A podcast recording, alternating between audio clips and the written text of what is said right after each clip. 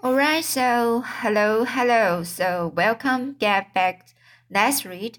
So today's book, Stuart Little.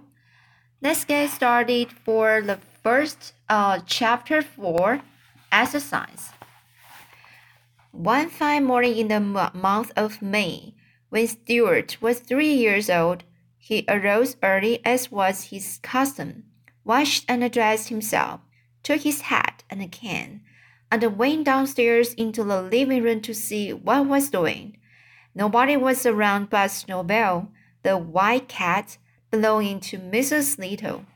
Snowball was another early riser, and this morning he was lying on a rug in the middle of the room, thinking about the days when he was just a kitten. Good morning, said Stuart. Hello, replied Snowball sharply. You are up early aren't you? Stuart looking at looked at his watch. Yes, he said. It's only five minutes past six. But I feel good and I thought I'd calm down and get a little exercise. I should think you'd get all the exercise you want up there in the bathroom.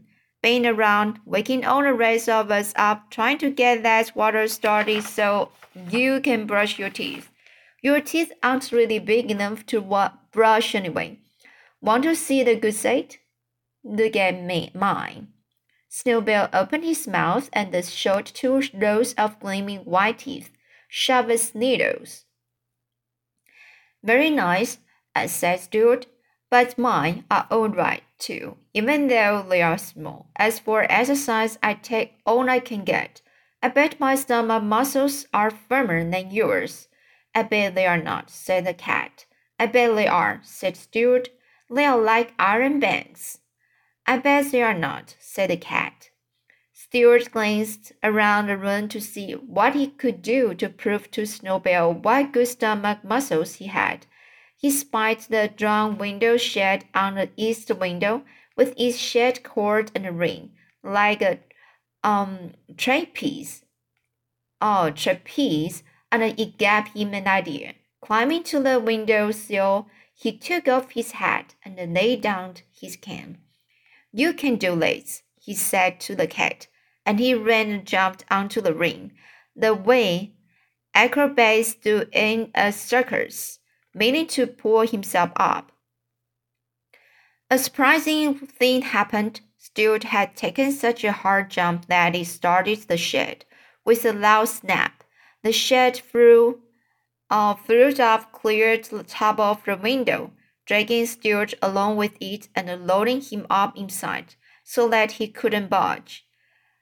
Holy mackerel, said Snowball, who was almost as surprised as Stuart Little. I guess that will teach him to show off his muscles. Help! Let me out! cried Stuart, who was frightened and bruised inside the roll up shed, and who, could hardly breathe, but his voice was so weak that nobody heard. Snowball just chuckled. He was not fond of Stuart, and it didn't bother him at all that Stuart was on wrapped up in the window shade, crying and hurt and unable to get out.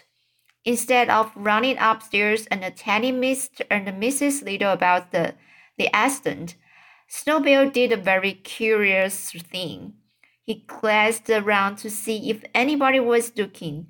Then he leapt, leapt softly to the window sill, picked up Stuart's hat and the can in his mouth, carried them to the pantry, and laid them down at, in, at the entrance to the mouse hole. When Mrs. Little came down later and found them there, she gave a shrill scream which brought everybody on the run. It's happened, she cried. What has? asked her husband. Stuart's down the mouse, mouse hole. So now let's uh, let's go to read the chapter five, Rescued. George was in favor of ripping up the pantry floor. He ran and got his hammer, his screwdriver, and an ice pick. I will have this all thrown up in double quick time, he said. inserting his screw, screwdriver under the edge of the first board and giving a good vigorous pry. We will not rip up this floor till we have had a good search, announced Miss Little. That's final, George. You can put that hammer away where you got it. Oh, all right, said George. I see that nobody in this house cares anything about Stuart but me. Mrs. Little began to cry. My poor dear little son, she said. I know he will get wedged somewhere. Just because you can travel comfortably in the mouse hole doesn't mean that it isn't a perfectly suitable place for Stuart, said Miss Little. Just don't get yourself all worked up. Maybe we ought to lower some food to him, suggested George. That's what the state police did when the man got stuck in a cave. George darted into the kitchen and came running back with the dish of apple sauce. We can pour some of this in, and it will run down to where he is. George spooned out a little of the apple sauce and uh, started to poke it, poke it into the hole. Stop that, bellowed Miss Little. George, would you kindly let me handle this situation? Put that apple sauce away immediately. Miss Little glared fiercely at George. I was just trying to help my own brother, said George, shaking his head as he carried the sauce back to the kitchen. All call to Stuart, suggested Mrs. Little. It is quite possible that the mouse hole branches and twists about and that he has lost his way. Very well, said Miss Little. I will count three, then we will all call. Then we will all keep perfectly quiet for three seconds, listening for the answer. He took out his watch. Mr. and Mrs. Little and George got down on his their hands and knees and put their mouths as close as possible to the mouse hole. Then they all called, Stuart! And then they all kept perfectly still for three seconds. Stuart, from his cramped position inside the rolled up shed, heard them yelling in the pantry and called back, Here I am! But he had such a weak voice and was so far inside the shed that the other members of the family did not hear his answering cry. Again, said Mr. Little, one, two, three. Stuart! It was no use. No answer was heard. Mrs. Little went up to her bedroom, lay down and sobbed. Mr. Little went to the telephone and called up the Bureau of Missing Persons. But when a man asked for a description of Stuart and was told that he was only two inches high, he hung up in disgust. In disgust.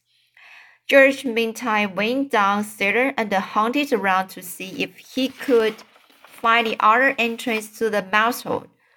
He moved a great many trunks, suitcases, flower pots, baskets, boxes, and the broken chairs from one end of the cellar to the other in order to get at the section of wall, which he thought was likeliest, but found no hole. He did, however, come across an old discarded rolling machine of Mr. Little's and becoming interested in this, carried it upstairs with some difficulty and spent the rest of the morning ro- rowing. When lunchtime came, everybody had forgotten about breakfast. All three sat down to a lamb stew, stew which Mrs. Little had prepared. But it was a sad meal each one trying not to stare at the small empty chair which Stuart always occupied, right next to Mr. Little's glass of water. No one could eat, so great was the sorrow. George ate a bit of this uh, dessert. George ate a bit of dessert, but nothing else. When lunch was over, Mrs. Little broke out crying again and said she thought Stuart must be dead. Nonsense, nonsense, growled Mr. Little. If he is dead, said George, we ought to pull down the shakes all through the house. And he raced to the windows and began pulling down the shades. George, shouted Miss Little in an ex exasperated tone. Tone, exasperated tone. If you don't stop acting in an idiotic, idiotic fashion. So I just uh, now repeat this sentence. If you don't stop acting in an idiotic fashion, I will have to punish you. We are having enough trouble today without having to cope with your foolishness. But George had already run into the living room and had begun to darken it to show his respect for the dead. He pulled a cord and out dropped Stuart onto the window sill. Well, for the love of Pete, said George. The who's here, Mom? It's about time somebody pulled down that shade, remarked Stuart. That's all I can say. He was quite weak and hungry. Mrs. Little was so overjoyed to see him that she kept right on crying. Of course, everybody wanted to know how it had happened.